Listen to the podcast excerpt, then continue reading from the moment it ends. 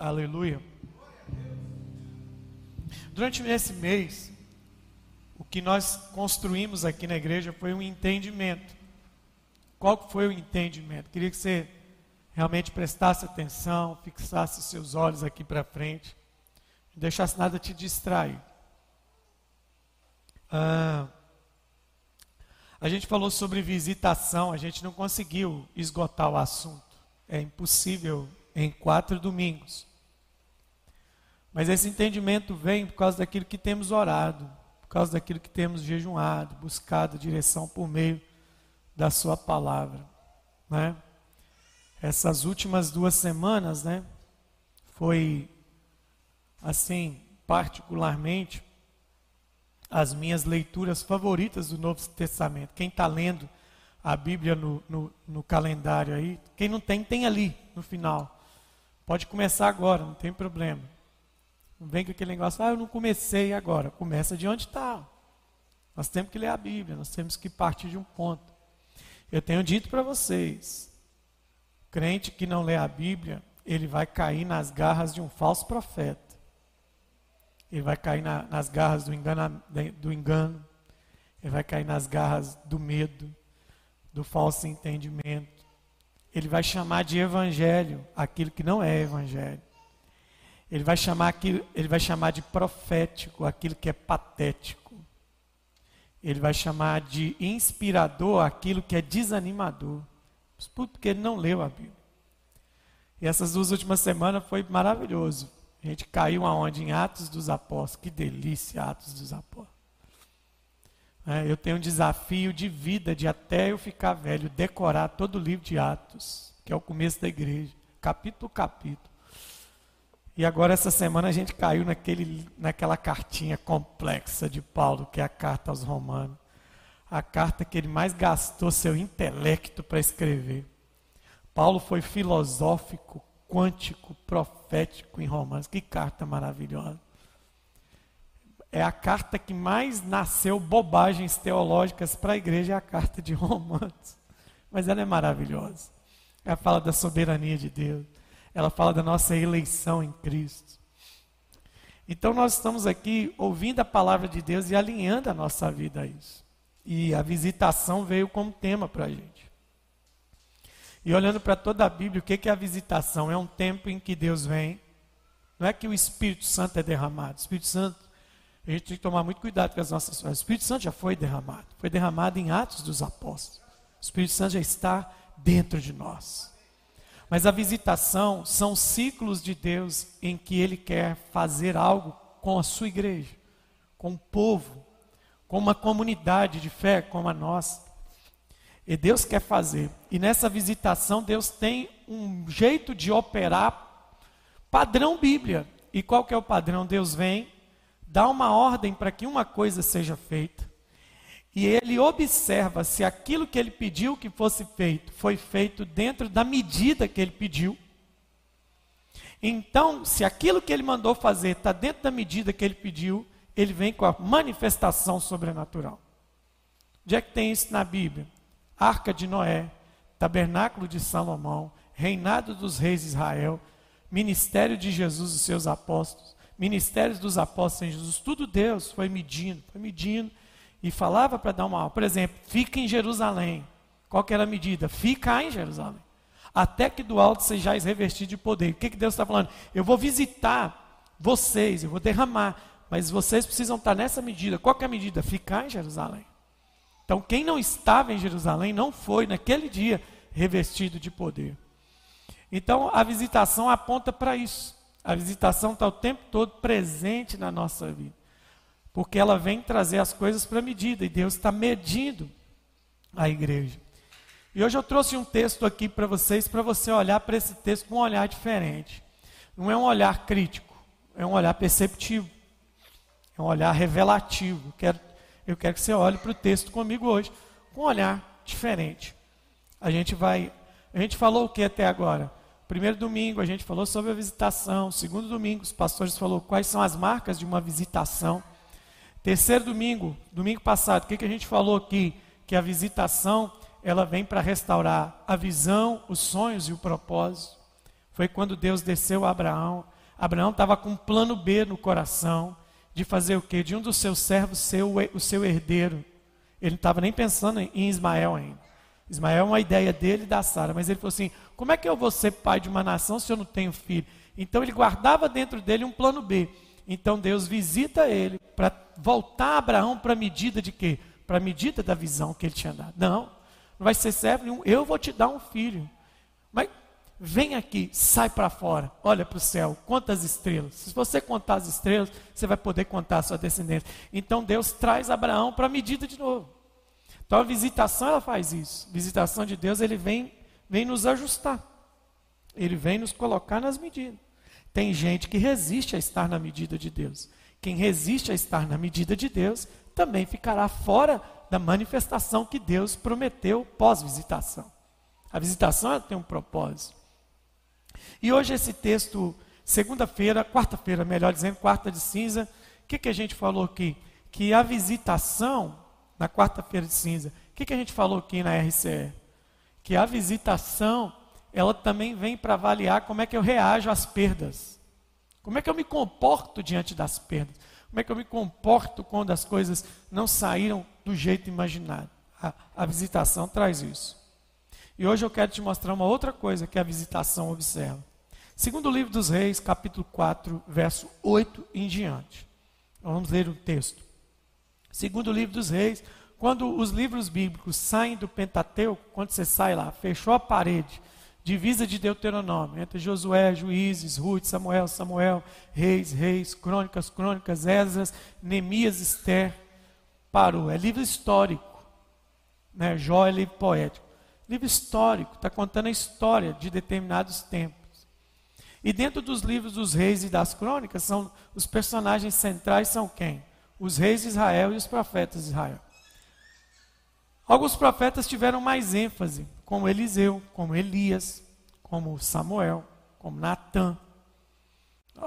Outros profetas foram tão grandes, tão grandes, que viraram livro. Isaías virou livro, Jeremias virou livro, Ezequiel virou livro. Osés, são profetas em tempo. Mas dentro dos livros dos reis aparecem os profetas.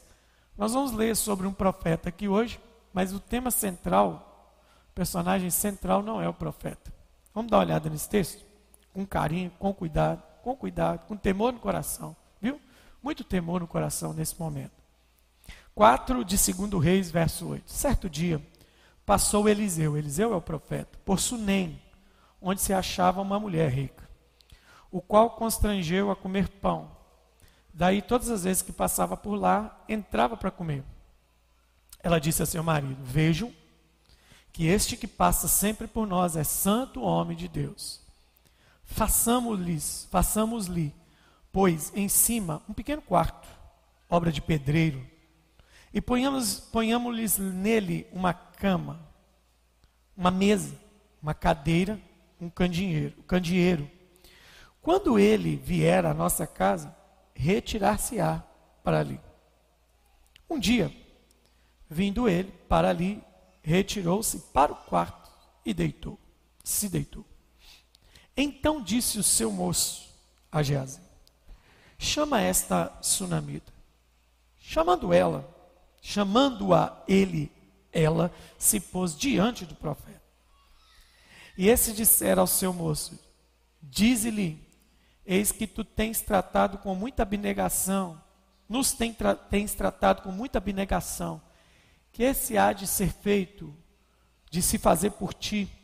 Haverá alguma coisa de que se fale a teu favor ao comandante do exército, ao rei ou ao comandante do exército? Ela respondeu: Habito no meio do meu povo. Estou bem. Você vê nesse texto alguns detalhes como é que era antigamente? Olha como é que o profeta era uma pessoa quase que, quase que não, ele era reverenciado. O texto está dizendo assim, ó, chama ela. Ela se pôs diante do profeta, não falou nada com o profeta. Quem falou foi o interlocutor dele, que era o moço Geazi. E o profeta falando, fala, pergunta para ela. Ela aqui, ó, por que o profeta não perguntou? Pergunta para ela.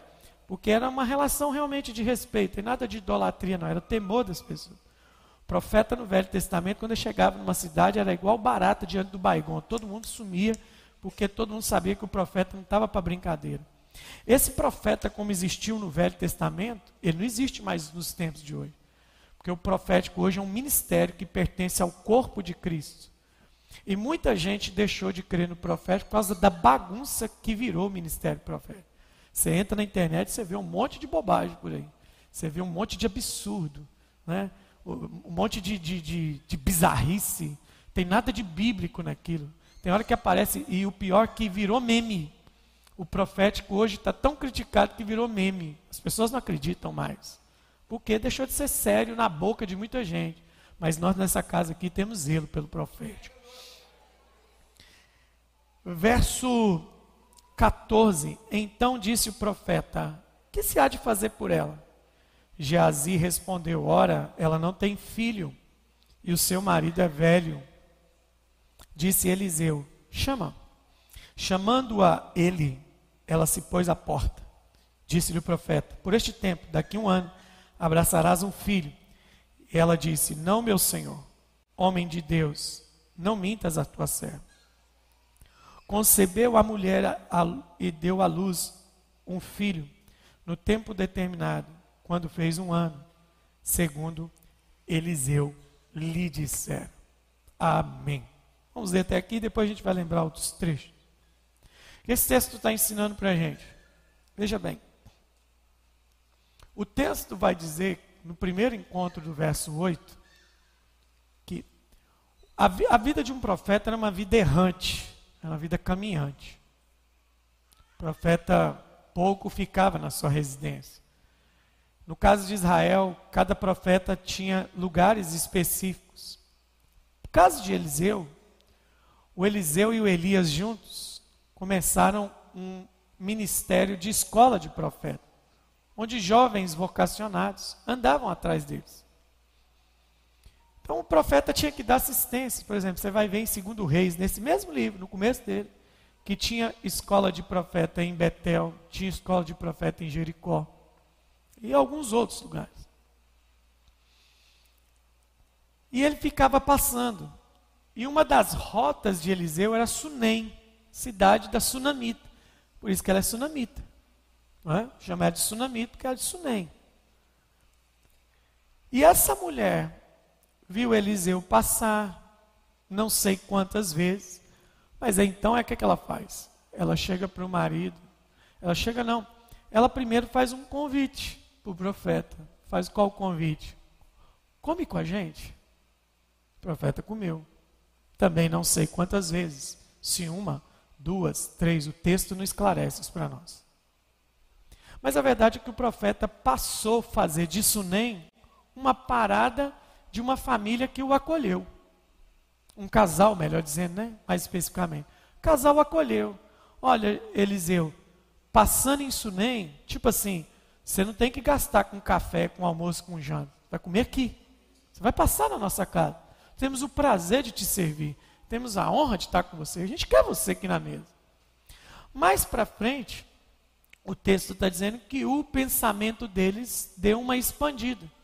Ela chamou o marido e por essa convivência com o profeta, ela disse assim: Vejo que o homem que passa diante de nós, né, no, no, no original lá no hebraico, no texto mais fiel, vai dar a ideia clara. Ela vai dizer mais ou menos assim: Vejo que esse homem que está passando por nós, era uma atitude contínua, é um santo homem de Deus.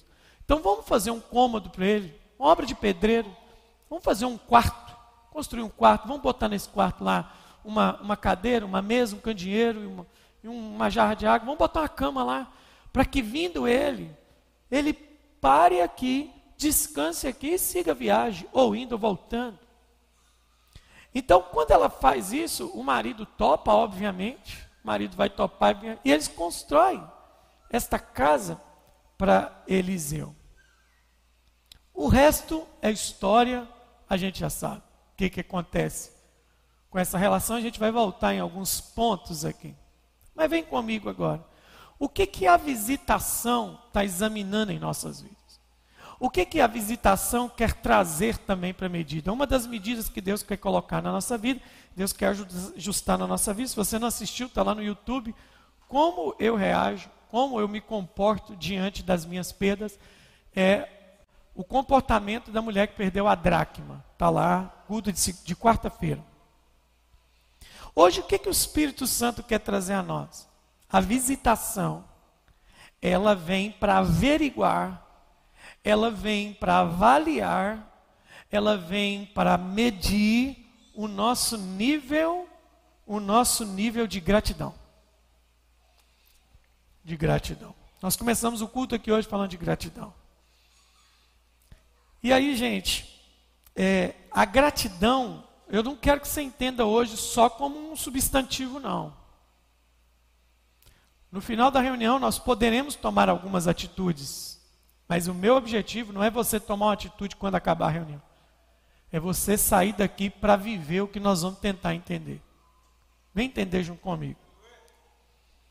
A visitação, ela vem para examinar esse nível de gratidão. Muitos de nós nos afastamos do mover de Deus, da glória de Deus, do favor de Deus, porque nós deixamos de viver o estilo de vida da gratidão.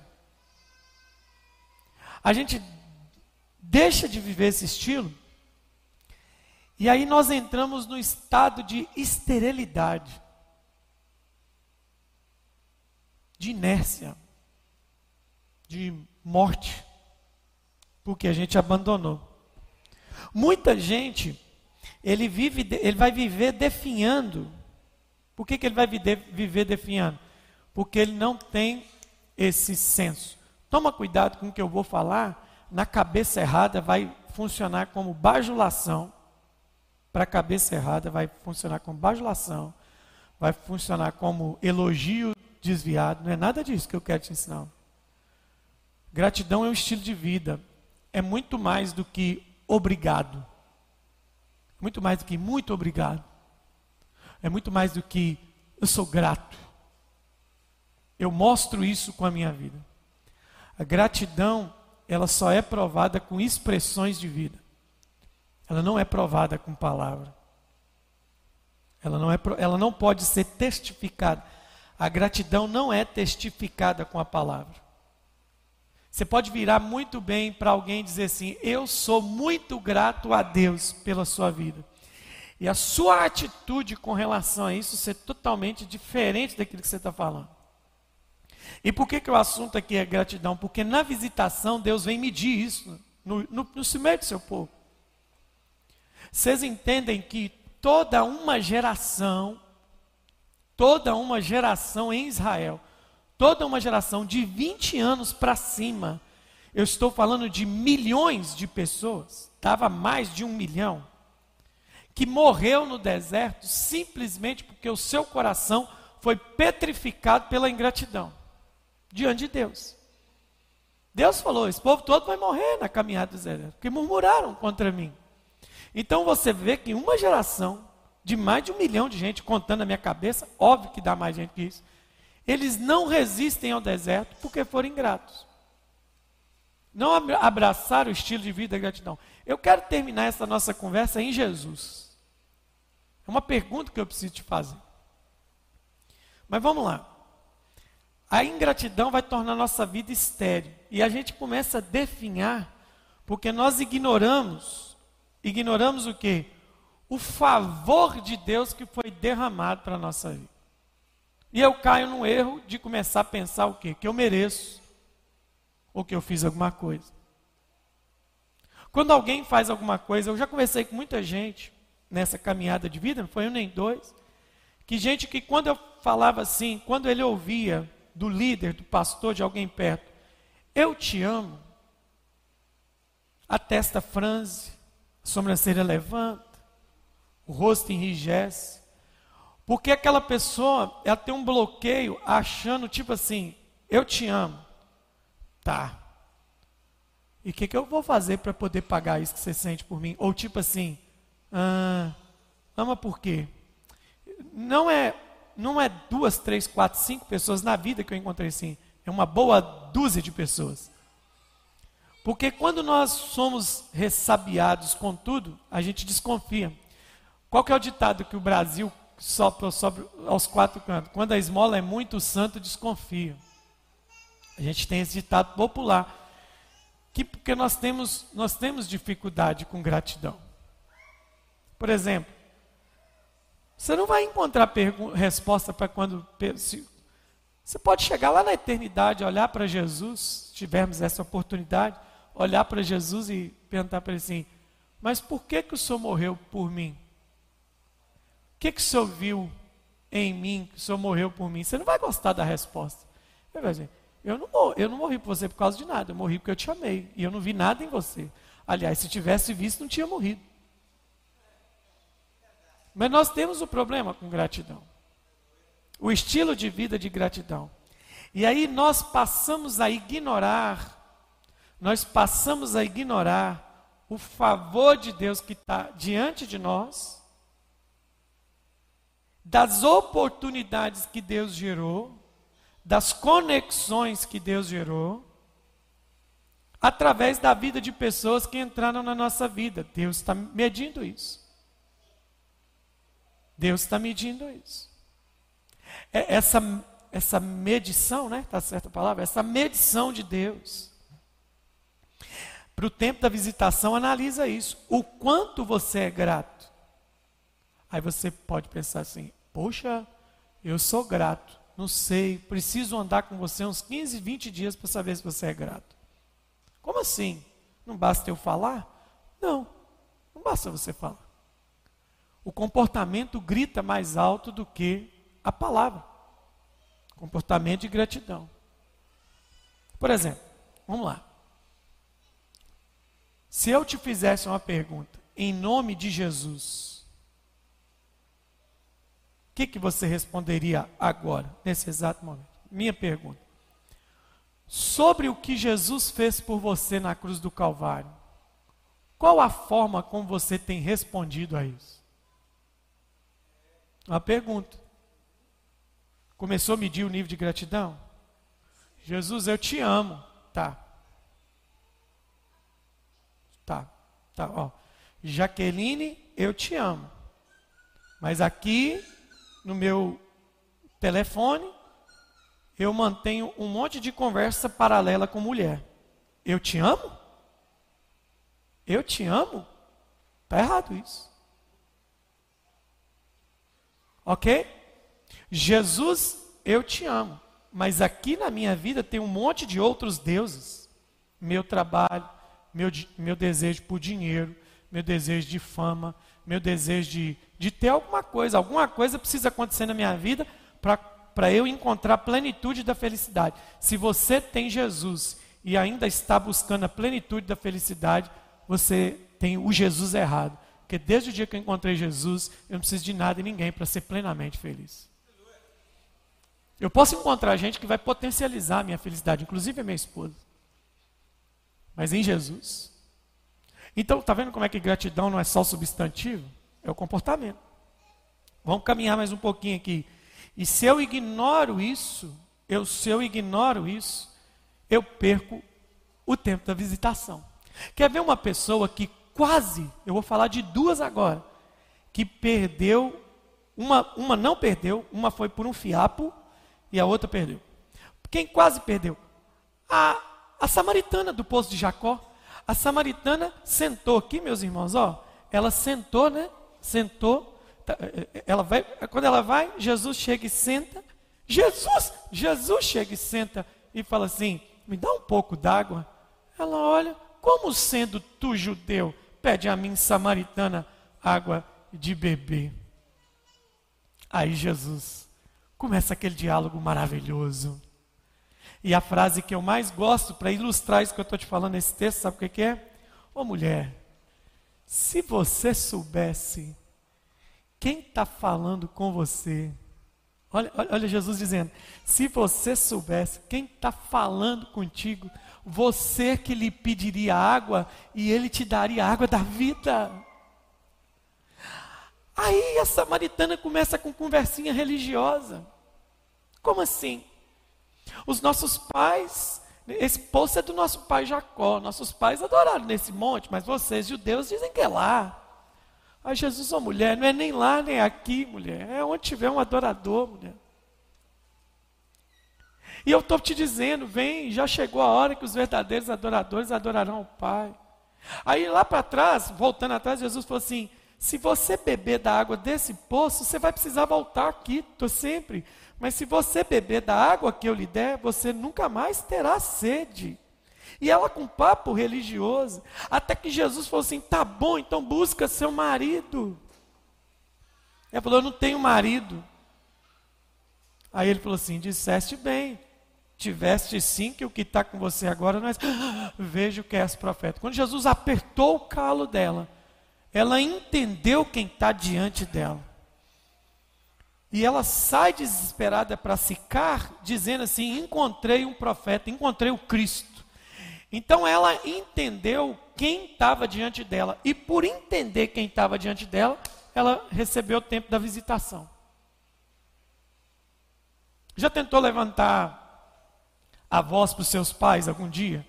Você, mesmo quem está casado, você já, você já passou por aquele momento que você tentou levantar a voz para os seus pais e você ouviu dos seus pais aquela frase delicada assim: Ô menino, você não tem noção de quem está falando, não?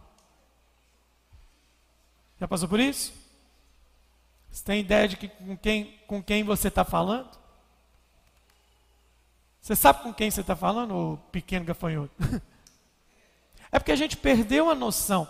E aí, o que, que o Senhor está tá, tá, tá nos ensinando? No tempo de visitação, Ele está medindo o quanto a gente reage o que Ele colocou diante de nós. a manifestação do favor e a graça. Então, quem perde isso, meu irmão, tem gente que Deus colocou ele em certas mesas que simplesmente ele desprezou aquilo. E ele está perdido no limbo. Está perdido. Eu vou voltar ao Eliseu, porque teve uma pessoa com ele que foi assim. Quer outro exemplo de quem perdeu o tempo da visitação? Saul, o rei Saul. Deus colocou como tutor de Saul. Colocou como o, o, o direcionador de Saul ninguém menos, ninguém menos do que o grande, para mim, o maior exemplo de crente no Velho Testamento, o profeta Samuel. É Samuel que foi o tutor do reinado de Saul. Foi o cara que ungiu Saul, foi o cara que chancelou o governo de Saul. E Saul desprezou Samuel, quis usar Samuel para se proteger, quis usar Samuel para se manter no cargo, quis usar Samuel até que Deus falou na boca de Samuel: se você tivesse obedecido, o seu reino tinha sido estabelecido para sempre. Mas agora, pois, não será assim. Longe de mim tal coisa. 1 Samuel 13, 13. Porque o Senhor já buscou para si um homem, segundo seu coração. Acabou para você, Saul. No capítulo 15, Deus volta a repetir. Ele quer segurar o Saul. Volta aqui, Samuel. Sacrifica comigo. Rasgou a túnica de, de, de Samuel. Samuel olhou para ele e falou assim: Seu reino foi rasgado, já era Acabou. Porque o cara não entendeu que ele tinha sido colocado debaixo de um favor. O ministério de, vamos colocar ministério, o reinado de Saul começa na casa de Samuel, ele dorme na casa de Samuel, ele ceia na casa de Samuel, ele é ungido por Samuel, e agora de repente ele jogou tudo fora, porque ele foi medido e achado faltoso. Deus levantou um, um, império poderoso nos tempos bíblicos, nos tempos antigos. O império babilônico, gente. O império babilônico era um negócio mais suntuoso, mais estrondoso que você pode imaginar. O mais famoso dos imperadores babilônicos foi um cara chamado Nabucodonosor. Mas antes dele, teve um outro cara poderoso chamado Beltesazar. E Beltesazar foi o cara que recebeu o tesouro da casa de Deus. A Babilônia invade Israel, saqueia a casa de Deus, queima o templo de Deus, eles trazem todos os utensílios da casa de Deus para a Babilônia e guarda. Mas aí o que, que o inteligente do Beltesazar foi fazer? Não bastou saquear os bens. Ele falou: Eu vou usar isso tudo. Deu uma festa de arromba, de orgia, de de tudo que você pensar aí de imoralidade, que era assim, que era a Babilônia. E nessa festa ele resolve fazer o quê? Pôr a bebida da festa dentro das taças que foram roubadas do templo. Quando ele faz isso, Deus mediu ele. Aí aparece um dedão na parede escrito assim: Menemene tekel parsim. E aí ninguém resolveu chamar Daniel. Daniel leu a inscrição, olhou para ele e falou assim: Xiii! Pesado fosse achado faltoso, já não subsistirá o teu reino.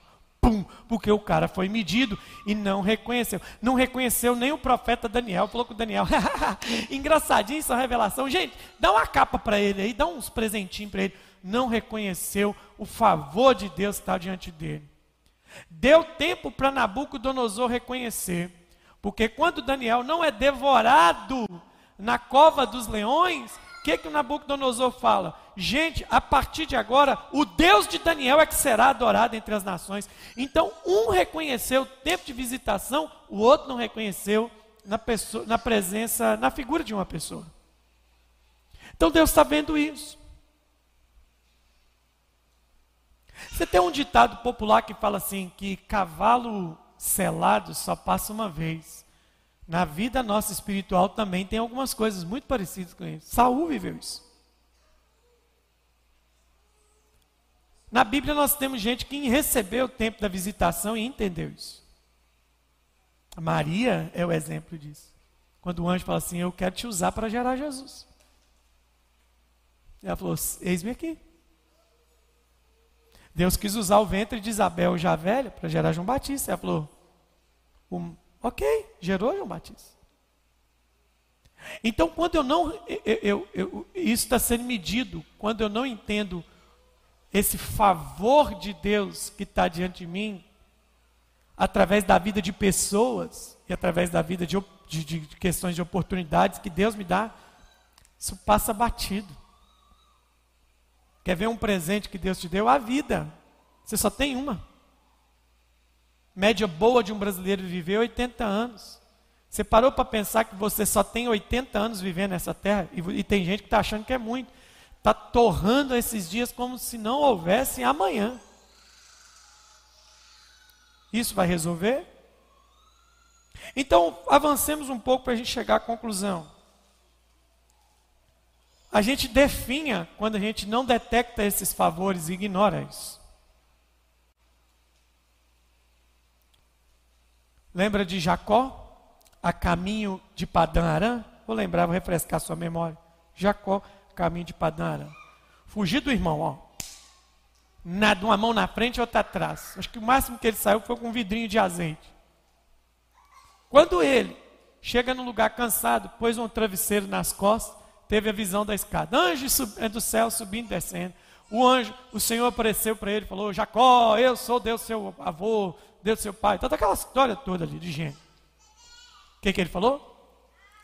Quão terrível é este lugar. Esta é, senão, a casa de Deus, e eu não sabia. E chamou aquele lugar de Betel. O nome do lugar era Luz. Aí ele muda o nome do lugar para Betel. Ele fala: Isso aqui não tem nada de luz. Aqui é Betel, casa de Deus. Reconheceu o que estava diante dele. Reconheceu. Quer ver outros que reconhecem esse tempo de visitação dentro do contexto que estou falando? Poxa, um dia o Pedro está bem no mar da Galileia. Ele está ouvindo rumor. Aí ele escuta assim: Ô Simão, pois não. Eu posso subir no seu barco aí, cara? Então, Jesus estava aqui, a multidão está apertando ele. Ô Simão, posso subir aí no seu barco? Ah, claro, pode subir sim. Estou aqui mexendo. Aí subiu. Dá, dá para você redar ele um pouquinho para cá, para a multidão não vir? Redou. Aí Jesus começou a falar. Pregar, pregar, pregar. Aí terminou. Aqui, é, joga a rede do lado direito. Ô mestre, eu peguei, eu pesquei a noite toda e não arrumei nada. Ele podia ter parado aí. Mas ele percebeu que ele estava diante de algo maior do que ele. E ele diz assim: sob a sua palavra eu lançarei a rede. Detalhe, ele ainda não era discípulo de Jesus. A fama de Jesus já corria pela Galileia em alguns pontos, mas o nome de Jesus não tinha explodido. Agora, por que sob a sua palavra? Porque o bonzinho do Simão ficou lá um bom tempo do barco escutando Jesus pregar. E obviamente na cabeça dele falou assim, gente, quem fala assim? Eu nunca vi um homem que falasse assim. Que homem que é esse? Aí Jesus falou assim: joga a rede do lado direito, Simão. Ele falou assim: mestre, eu não peguei nada, mas soube, é por causa da sua palavra, é por causa do que o Senhor está falando, é por causa do que o Senhor disse, eu vou fazer o que, fazer, o, que o Senhor mandou. Jogou, travou as costas de tão pesado que estava. Quando subiu a rede cheia de peixe, ele esqueceu a rede, se prostrou diante de Jesus e falou assim: afasta de mim, porque eu sou um pecador. O cara reconheceu quem estava diante dele. E aí, o resto, como eu gosto de dizer, é história. Esse camaradinha que emprestou o barco virou o líder, o pastor central da igreja primitiva três anos depois. Só porque reconheceu um negócio. Você entende? Quem está comigo aqui, diga amém. Diga comigo, isso é gratidão. O que, que é gratidão? Renda e graças.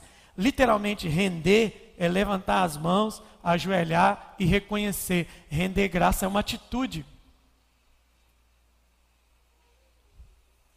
Não, ninguém está querendo aqui pular no seu bolso porque ninguém precisa do seu dinheiro, não. Deus faz a obra dele com os recursos dele. Mas por que, que você, muita gente não consegue ser semeador? De dízimo, oferta, primícia, sei que for. Porque ele não é grato. Porque ele ainda depende do próprio braço para se sustentar. Mas eu entendi a obra que Jesus fez na minha vida é tão grande. E tem gente que é tão bobo que ele não ganhava nada. Aí começou a ser fiel a Deus, generoso e grato. Aí o Senhor começou a aumentar os celeiros dele. Aumentou o celeiro, aumentou a capacidade de renda. O que, que ele fez? Não semeio mais, porque é muito dinheiro. Aí virou o quê? Ananias e Safira traz morte para si mesmo, porque deixou de ser grato. Gratidão é atitude. Você acha que Deus cuidava de você quando você não ganhava nada? Deus vai parar de cuidar de você só porque você ganha muito? Ou você achou que passou a ganhar muito pelo seu intelecto? E não tem nada da mão de Deus aí. Esses anos todos, Deus sustentando dentro de uma profissão. Você acha que é você mesmo que é o bom? Você não entendeu quem é que está cuidando de você ainda. Mas gratidão, eu, quem perdeu a visitação, perdeu o favor. Ele não entende, ele não reconhece as pessoas. Eu fico muito triste quando não é quando falam para mim, é quando eu olho no olhar de algumas pessoas casadas, pessoas casadas, eu fico profundamente triste quando eu vejo o olhar de um cônjuge para o outro, porque o olhar fala muito. Tem muita gente casada que acha, tem muita gente que é casada que ele está fazendo um favor para o seu cônjuge estar casado com ele. É tipo assim: é um prazer para você ser casado comigo. A honra é toda sua. Pobre, miserável, desgraçado. Porque se você não enxerga no seu cônjuge o favor de Deus, esse casamento não vai longe, não. Você reconhece isso? Você reconhece seus filhos como favor de Deus? Você reconhece seu marido como favor de Deus? Você reconhece sua esposa como favor de Deus? Você reconhece seus pais como favor de Deus? Você deixou isso bem claro para eles? Você não só fala como honra na ausência e na presença? Isso é gratidão. Eu sou grato. Ninguém, você não está fazendo um favor de ter casado comigo. Você não entrou na minha vida para mudar meu status de solteiro para casado. Não é isso. Eu, eu entendo que essa pessoa que está na minha vida é favor de Deus. E aí, pode ser que até um relacionamento, uma união matrimonial, que tinha tudo para dar errado, vai começar a dar certo só por causa do reconhecimento e honra. Eu conheço gente que tinha tudo para dar errado, era para dar errado. Você olhar para aquele casamento assim, vai dar errado, vai dar ruim, isso vai dar diante de um advogado, isso não vai durar. E aquele negócio deu certo, e foi dando certo, foi dando certo, foi dando certo. Aí você começa a chegar perto e começa a ver o quê? Que os dois começaram a ter percepção. Eles olham um para o outro e falam assim: Eu estou diante do favor de Deus. Aí ela olha para o cara e fala: Não, eu estou diante do favor de Deus. E eles começam a ser tão mutuamente gratos que essa gratidão automaticamente se transforma em honra. E aí tem tudo para dar certo. Porque eles entenderam o tempo da visitação. Casamento não vem pronto, a gente tem que lutar para fazer dar certo. Né, Exige da gente muito empenho, muito esforço de ambas as partes. Mas tem gente que esqueceu de ser grato. E ele está perdendo o tempo da visitação. Vamos avançando. Jesus te criou. Ele te fez imagem e semelhança dele. Você tem respondido isso com gratidão? Quem gosta de série, né? Quem está assistindo aí e, e gosta de série, não tem só no Netflix, não. Se você baixar um aplicativo chamado Angel, você vai conseguir ver as três temporadas de The Chosen. Assistam The Chosen. Por favor, assistam. Para de ver as outras bobagens que vocês veem no Netflix e outras plataformas. Para o que você está fazendo agora e comece a assistir The Chosen, os escolhidos. Você vai ver, um, isso tudo que eu estou te falando, é lá eles conseguem em filme responder tudo isso. É fantástico. O encontro de Jesus com Maria Madalena. O encontro de Jesus com seus discípulos. O encontro, de, isso é o olhar de Jesus é arrebatador. Toda aquela expressão de gratidão. Agora, gratidão não é palavra, gratidão é atitude. Gratidão é uma resposta que eu dou e Deus está me analisando. Deus está me analisando. Ter filhos é uma dádiva. Aí você tem filhos e passa tem, tem, tem, gente que comete os erros. Qual o erro aqui da paternidade e da maternidade? Olha os erros clássicos. E eu estou falando dentro da igreja. Eu não meço nenhum ímpio que não conhece Jesus com isso. Não meço, não meço. Erros clássicos da maternidade. Deus dá a dádiva de dois, de um homem e uma mulher serem pais. Eles negligenciam a educação e criação dos seus filhos. Eles terceirizam, querem que a escola, querem que a sociedade e a igreja façam pelo seu filho aquilo que eles deviam ter feito. Erro clássico. Segundo erro clássico da paternidade e da maternidade. Deus me dá a dádiva de ser pai e ser mãe, aquela criança passa a ser o centro da minha vida, o motivo da minha adoração. Erro clássico. Tem pai que se o menino piscou o olho, ele já acha que o menino está com infecção. O menino está com 36 graus e meio, ele fala, esse menino está queimando na febre e para tudo, e ele para a vida, não vai para a igreja, não faz discipulado, não lê a Bíblia, porque o menino está ali. Você criou o quê? Você não tem um filho, você tem um deusinho sentado no trono da sua vida. Mas a dádiva vem de Deus, você negligenciou essa dádiva. Então Deus vai dando oportunidades, dando filhos, dando relacionamento, colocando pessoas na sua vida. Mas não, nós temos uma quedinha nós temos o nosso lado bandido. E qual que é o nosso lado bandido? A gente, eu estou dizendo a gente porque não é todo mundo, mas se eu e você bobear, nós temos uma inclinação a nos associar a gente que não acrescenta em nada na nossa vida. A gente tem esse lado bandido. Às vezes eu fico pensando, 22 anos como pastor, eu já posso dizer isso. Eu passo um, dois, três, quatro, cinco anos ensinando para uma pessoa no púlpito, fora do púlpito, nas mensagens, na caminhada. E aí vem alguém que entra na vida, um amigo, um namorado, um namorado, um apaixonite, um ficante, e tira o que foi plantado em cinco anos com seis, dois meses. Dois meses. Eu me sinto um vagabundo. Eu, como pastor, sou um fracasso. Porque não é possível, semeei na vida dessa pessoa tantos anos e veio o inimigo e arrebatou com dois meses. É terrível, é desanimador, é desesperador, é terrível, é arrepilante, é angustiante. Por quê? Porque a pessoa nunca, nunca percebeu diante de qual favor ela estava. Nunca percebeu. Eu preciso ter esse entendimento. A vida é uma dádiva que Deus me deu. Tem uma oração que eu estava falando de Chose, tem uma oração que os judeus fazem, eles fazem direitinho. Bendito seja tu, ó Senhor, que me deste descanso, mais ou menos, se me deste descanso e preservaste o meu fôlego de vida para acordar. Mais ou menos isso. Os, os, judeus fazem isso mesmo. Eles agradecem porque para eles, enquanto dormem, eles estão mortos. E só acorda quem Deus deu a dádiva.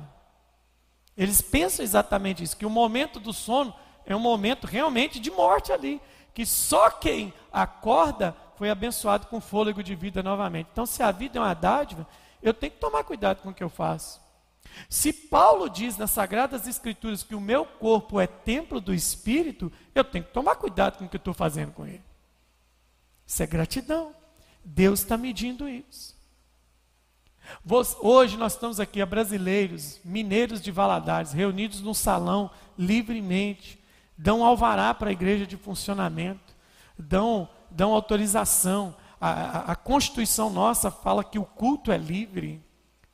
Então, aí você não valoriza isso. Qualquer coisa num domingo te rouba da, da comunidade, te rouba da celebração, te rouba. Aí talvez Deus, para você aprender a valorizar esse tempo, Deus precisa te mandar para a China. Deus precisa te mandar para a Rússia. Deus precisa te mandar para um país árabe. Para você sentir na pele como era bom ter liberdade de culto. Mas você não entendia isso à época. Então Deus está analisando nessa visitação o nosso índice de gratidão. O nosso tempo de gratidão. Se eu reconheço, já chego no texto. Eu tenho plena convicção, nota para mim, se servir, pegue para você. Eu tenho plena convicção de que eu não seria, eu não seria quem sou se não tivesse reconhecido os favores de Deus que Deus colocou no meu caminho. Favores, leia, pessoas.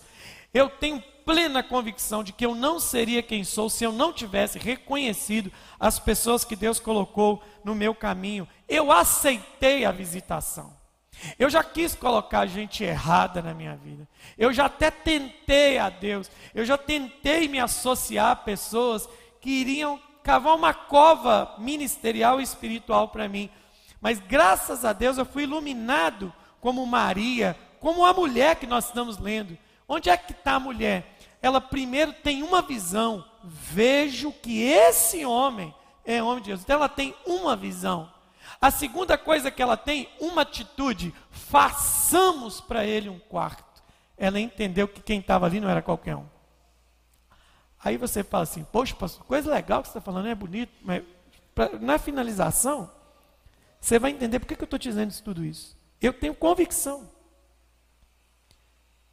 E nós perdemos isso quando nós tendemos a reclamar o que nos falta nas pessoas.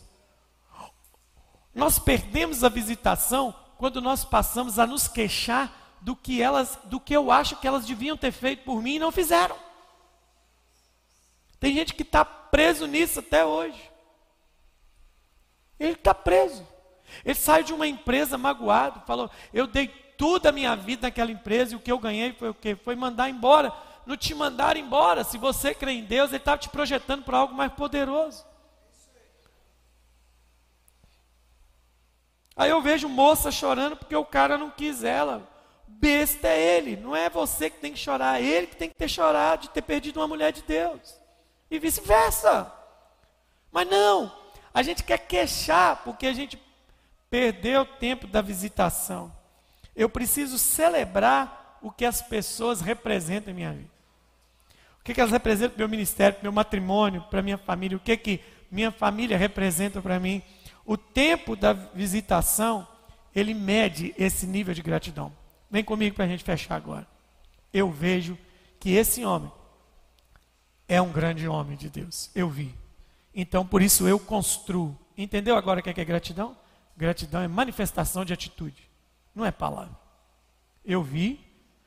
Nossa, que grande homem de Deus. Uh! Glória! Não. Esse homem é um grande homem de Deus. Eu preciso fazer alguma coisa. Meu casamento é uma bênção para mim. Eu preciso fazer alguma coisa. Minha cela é uma bênção para mim. Eu preciso fazer alguma coisa. Minha igreja é uma bênção para mim, eu preciso fazer alguma coisa. Minha empresa é uma bênção na minha vida, eu preciso fazer alguma coisa. Esse dia eu e a Jaqueline fomos fazer uma visita na repartição pública. E a mulher nos atendeu com uma frieza, com uma ignorância tão grande. Eu olhei para a Jaca, a Jaca olhou para mim. Eu falei assim: eu acho que essa mulher não entendeu que ela é concursada. Ninguém pode mandar ela embora. Ela trabalha na área da saúde. Ela está entendendo que esse serviço dela é um problema ela precisa ver como um privilégio. É um privilégio. Ela é estabilizada no emprego. Ela está aqui, ninguém pode mandar ela embora, a não ser por um motivo gravíssimo. E ela, eu falei assim, já pensou se ela atende todo mundo igual atende a gente? Ela podia estar mal-humorada, alguma coisa de ruim aconteceu com ela. Mas se o padrão de atendimento dela foi aquele, eu falei, essa mulher está perdida, porque ela não entendeu onde ela está, ela não entendeu o que, que ela representa, ela não entendeu que ela é a ponte com quem chega para os quartos, para os médicos, para os profissionais da saúde. Ela não entendeu a grandeza do que ela representa. Imagina você chega ali na igreja, aqui para o culto, teu irmão segurando a plaquinha assim. Seja bem-vindo. Nossa, você veio, né? Ah, fazer o quê? Imagina isso. Imagina alguém fazendo isso. Ele matou o seu culto na porta. Queima ele. Ele matou seu culto na porta.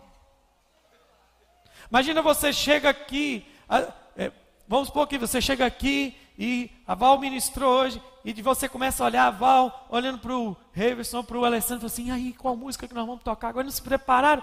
Por que, que, por que, que a gente não se prepara? Porque eu sou um despreparado quando eu não entendo aonde Deus me colocou. Eu desprezo a mesa, eu desprezo o favor. Aleluia! Eu desprezo o favor. Eu desprezo porque eu não entendi a visitação. Eu não entendi a visitação. Quando eu vou fazer casamento, hoje eu sempre eu sempre peço ao casal que escreva o que eles querem falar para o outro naquele dia. Tem gente que, que confunde, tem, eu acho bonitinho. Quando é, a, os votos pessoais viraram só quase uma história, que está assim, então amor. Começa assim, então amor. No dia que nós nos encontramos, o Espírito de Deus pairava sobre a face do abismo.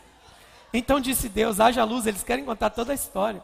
Não, os votos pessoais é, eu estou aqui hoje e eu prometo a você isso, isso, isso, porque você representa, porque o casamento é a junção de alguém que entendeu o que, que o outro é na vida dele. Quando a gente é consagrado a pastor, a gente tem que fazer um juramento. A minha consagração, eu chorei desde a hora que o óleo caiu na minha cabeça até a hora que eu levantei. Eu chorava, eu não aguentava parar de chorar, porque eu olhava para o céu e falei assim: tá, tem muita gente achando aqui que eu sou pastor porque meu pai é pastor, porque eu sou de uma família de pastor, mas eu sei porque que eu estou aqui. Eu não estou aqui porque meu pai é pastor, eu não estou aqui porque minha mãe é pastora, eu estou aqui porque o Senhor me chamou e eu não acredito que o Senhor me chamou.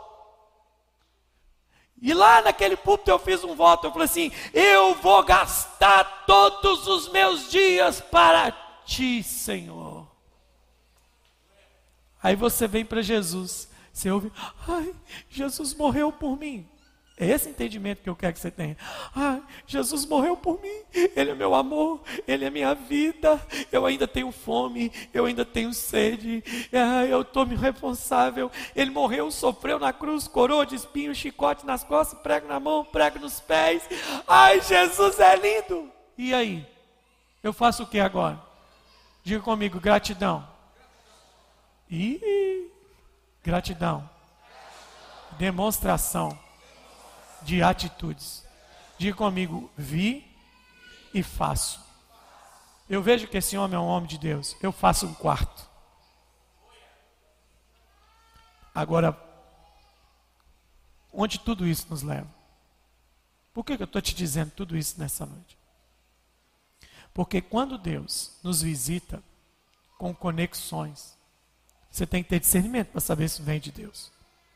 Tem muita coisa que entrou na sua vida que está longe de ser de Deus. Porque se tem um bicho que gosta de ser enganado é crente. Crente se encanta rápido com qualquer coisa. Crente se encanta rápido com qualquer amizade, qualquer palavrinha, qualquer coisa. Crente tinha que ser mais ou menos o entendimento de Labão com Raquel e Leia. Você quer minhas filhas? Trabalha sete anos por ela. O cara teve que ralar para conquistar aquilo ali. Não, gente, qualquer coisinha, a gente é, tem speed de hiena. Já viu hiena? Hiena passa o dia inteiro rindo no deserto. Mas na verdade ela quer comer carniça, né? Porque hiena é assim, vive rindo e só come porcaria. Crente que é o espírito da hiena. Não é? Você tem que ter discernimento. Por que, que Deus está fazendo isso? Por que, que Pedro olhou para Jesus e falou assim: se preciso morrer por ti, eu vou morrer. Teve uma vez que Jesus falou assim com eles assim: Ô oh, mestre, eles chegaram, mestre, deixa um sentar direito à esquerda. Assim, eu não posso fazer porque é meu pai. Ah, mas, é, é, mas vocês estão prontos para morrer como eu vou morrer? Estamos prontos sim. Aí Jesus falou: certamente vocês morrerão. Mas não é agora isso. Então os caras estavam dispostos para morrer por Jesus. Eles entenderam quem estava diante dele. Vocês gostam de meter o pau em Tomé, né? Mas Tomé foi o primeiro cara que reconheceu Jesus como Deus no Novo Testamento. Todo mundo chamava de Rabi, de Messias. Mas quando Tomé chega, eu não vou crer enquanto eu ponho a mão no lado e na Síria. Aí Jesus fala: não seja incrédulo, seja crente. Aí a gente já rotulou Tomé. Vai fazer a obra apostólica que ele fez na África, aí depois a gente conversa. Ele olha para Jesus, tremendo, eu acho, e fala: Meu Senhor e meu Deus. Ninguém tinha chamado Jesus de Adonai porque ele entendeu quem estava diante dele. Eu fico imaginando como foi a mensagem de Tomé depois disso. Diga comigo: vejo, reconheço e construo. Isso é gratidão. Isso é gratidão. Tem uma música que a gente canta aqui na igreja eu gastarei minha vida aos seus pés. Gratidão. Que aquela conversinha de ninguém, nem todo mundo tem chamada, a gente matou aqui quarta-feira. Tá lá no vídeo lá. Se não teve aqui, escuta lá. Acabamos com essa conversa aqui na igreja. É, vocês têm a chamada. Tá lá no vídeo. Gratidão. Gratidão. O rei da gratidão, sempre volto a ele, era meu pai. Última vez que eu saí com ele aqui na rua, quem andava com ele sempre sabe que ele faz. Qualquer papai, qualquer coisa que você fazia para ele, qualquer coisa. Chegava para ele, lá, chegava lá na casa dele, ô missionário, eu trouxe um queijo aqui para o senhor, eu trouxe um, um doce aqui para o senhor, eu trouxe um pão aqui para o senhor. Vamos sentar e vamos comer. Ele vai fazer exata, fazer exatamente isso. Um dia ele estava aqui comigo aqui, eu falei, ô pai, vamos comer um negócio, a gente aproveitar que a gente está aqui. Tá bom. Entramos dentro da pastelaria. Falei, vamos comer um pastel? Você quer de quê? De tal? Você quer suco ou caldo de cana? Caldo de cana é jovem, caldo de cana é mais de classe. Tá bom, pai. Pegou o pastel, pegou o caldo de cana, dentro da pastelaria lotada, pegou os dois, levantou falou: Muito obrigado, meu Deus, porque eu estou comendo isso aqui agora. Graças a Deus. E comeu. Todo mundo ficou olhando, ele não entendeu nada. O cara vivia, ele vivia uma vida de gratidão. Se desse um chinelo para ele, ele ficava eternamente grato. Tudo. Tudo. Tudo. Tudo que fazia. A vida de gratidão. Sabe, quando eu tinha 98, 18 anos. 18 anos e 98 a minha irmã, a terceira, a pastora Débora, então era líder do louvor da igreja. E ela passou uns dias muito ruins, com infecção na garganta. Eu só tocava na igreja. Eu tocava. Mais tocava do que. Cantava com uma coisa ou outra. Eu mais tocava. Gostava mais de tocar. Estava feliz servindo a Jesus. Ali, daquele jeito, nos cultos também. Aí passou muito mal um dia. Aqui na Barbeira Adora, no prédio que a gente chama. Aí ela falou assim: Eu não aguento. Eu não aguento fazer louvor hoje. Falei, beleza, pede uma das meninas para fazer. Ela, não, você vai fazer. Deus falou comigo que é você. E, e por que, que ele falou com você e não falou comigo? Não, Deus está falando, que as coisas da Débora. Você está falando muito forte que é você. Tá bom, vou fazer, mas depois você volta. Esse depois você volta, eu estou fazendo louvor até hoje. Aí o que, que acontece? Né? Já até falei para os meninos que eu estou gostando desse tempo do ombro aqui, que eu estou preparando minha aposentadoria. Né? Na música, estão insistindo, querendo que eu fique aí, mas vamos orar. Mas aquele dia que eu peguei um violão, que eu vi um, a igreja é metade dessa aqui, estava olhando para a igreja. Eu comecei a chorar. Porque eu falei assim, Jesus, Jesus, não era para eu ter nascido, eu nasci. De oito meses, 20 dias no hospital. UTI neonatal. Não era para estar tá aqui, já queimei minhas pernas, já esculhambou tudo. E o Senhor ainda me põe aqui para poder estar tá diante do Senhor e da sua igreja. E eu sinto que Deus fica feliz quando a gente reconhece essas coisas.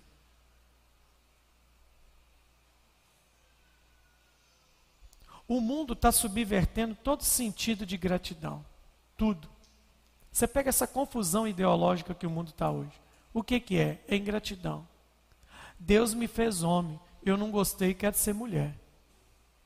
O que, que é isso? Ingratidão. Não reconhecer que o Criador é perfeito. O, ó, é, quando acontece isso, é a pessoa dizendo: Criador, você é o cara mais burro que existe. Porque você me criou no corpo errado. Eu vi um médico que mais fez cirurgia de transgênero no mundo. Ele disse assim: Eu nasci para consertar o erro de Deus. Eu acho que esse cara vai ter um escritório no inferno. Eu não quero que ele queima com fogo e enxofre. Eu quero que ele queime com fogo, enxofre, ácido muriático e tudo lá. É, se, ele, se ele encontrar arrependimento, talvez ele suba. Mas é porque a pessoa não entendeu. Por fim, eu tenho convicção, nota para mim, serviço para você, que muitas coisas que eu pensei que viveria, eu não viverei. O que, que eu acabei de dizer?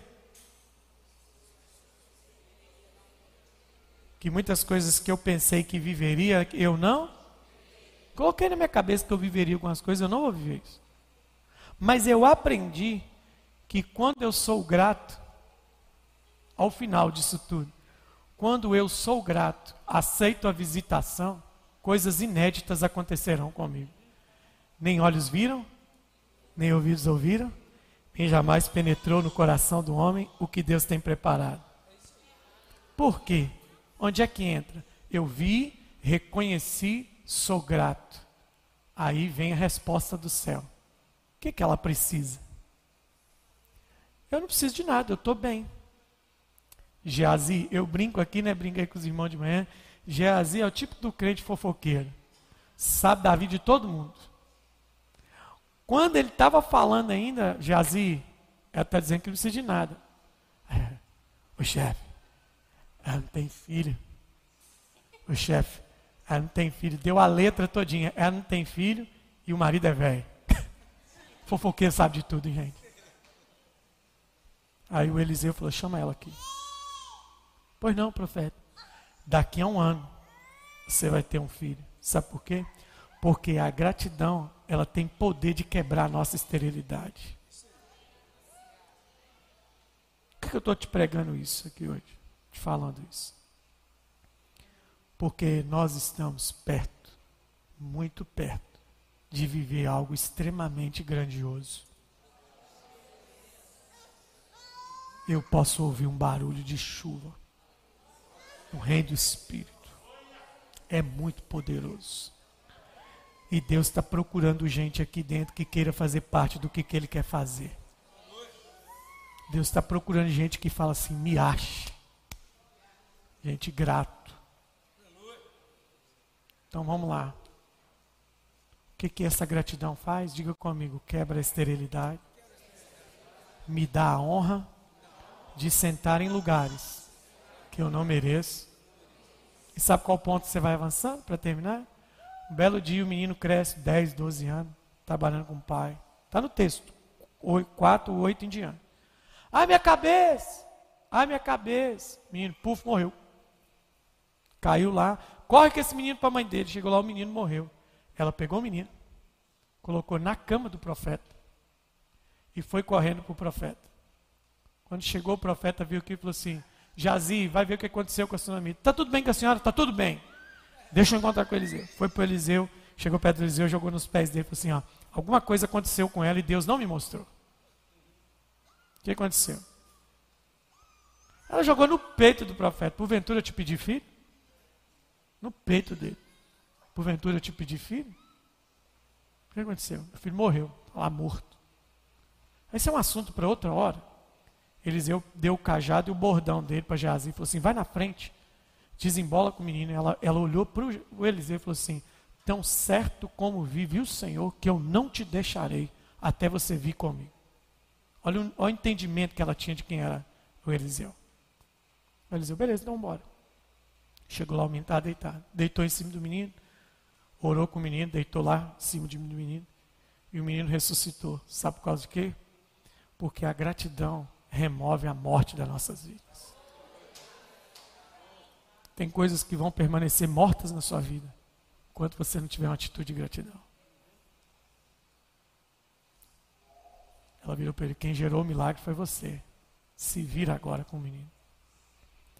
A visitação testa o nosso nível de gratidão. Já falou isso para alguém hoje? Não vou tirar um momento de ministração, não. Vamos aproveitar que o culto acabar aqui. Se você reconhece na vida de alguém isso aqui dentro, chega para essa pessoa, dá um abraço nela, dá um abraço nos seus filhos hoje, dá um abraço nos seus pais, dá um abraço na sua esposa, um abraço mesmo. Não fala nada para eles.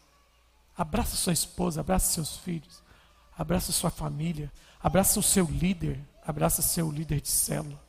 Abraça alguém e só fala assim: Obrigado, Jesus. Obrigado, Jesus. Obrigado, Jesus. Reconheço que essa pessoa que está diante de mim é o favor do Senhor para minha vida. Aí Deus vai te medir e a glória dele vai tirar a sua esterilidade e vai ressuscitar aquilo que está morto. Vamos ficar de pé.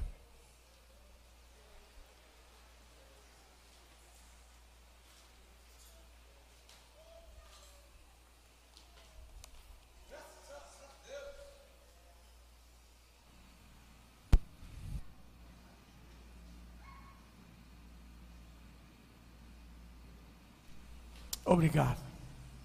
Obrigado. Obrigado. Obrigado. Nós vamos cantar essa música. Nós não vamos cantar essa. Essa é uma música aqui que a gente cantava. A música antiga. Com relação a Jesus. A gente cantava assim, canta, né? Quando Jesus estendeu a sua. Sem instrumento, vamos só nós aqui.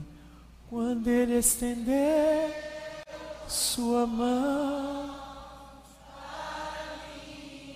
Parou, parou, parou, para aí. Nossa, coisa bonita. Quem estendeu a mão? Quem? Quem é Jesus? Por que, que tinha que estender a mão para nós? O que, que nós fizemos? Por isso, irmão, você desculpa, quem é mais antigo aqui na igreja sabe que eu não sou bom para dar conselho quem está muito frio na fé. As pessoas chegam para mim e falam assim: ai, pastor, eu estou tão desanimado, não sei o que está acontecendo comigo. Eu só chego para ela assim, irmão, uma... faz o seguinte, desvia, velho. Desvia. Por que isso, pastor? Cara, se você até hoje não entendeu quem é Jesus, o que ele fez por você, você não merece andar com ele mesmo, não? Eu não sei você, mas ele é o maior amor da minha vida. Eu amo ele mais que meus pais. Eu, eu amo ele mais que meus filhos. Eu amo a ele mais que a pessoa mais amada por mim nessa terra, que é a minha esposa. Eu amo Jesus mais do que todo mundo. Eu amo Jesus mais do que meu ministério. Eu amo Jesus mais do que vocês. Se eu não entendi que Jesus é tudo isso, eu vou voltar para uma vida sem Ele para quê? Então vamos lá? Quando Jesus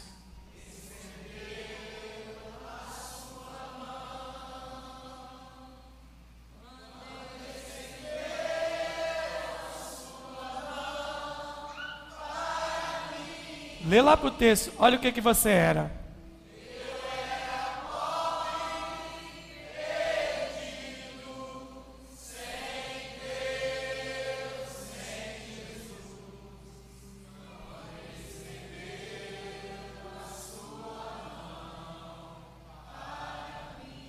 Vive sem ele, então?